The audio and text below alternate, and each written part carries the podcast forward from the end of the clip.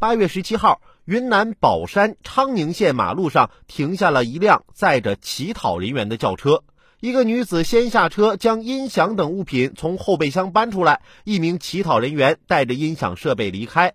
随后，第二名乞丐从驾驶位下车，从后备箱拿出小平板车，坐上去，划着离开。四个小时后，两人收拾好道具，陆续回到车上，开车走人。关于两人是不是职业乞丐，警方还在进一步调查中。这不是赤裸裸的欺骗吗？利用人们的良善来获利。还是说你们以为自己这是行为艺术的表演，人们是被你们的艺术感染到了而消费？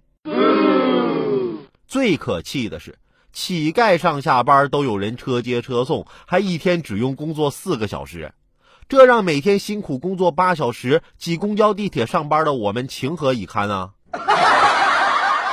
这些人都是谁呀？期待警方的调查能给我们一个明确的答案。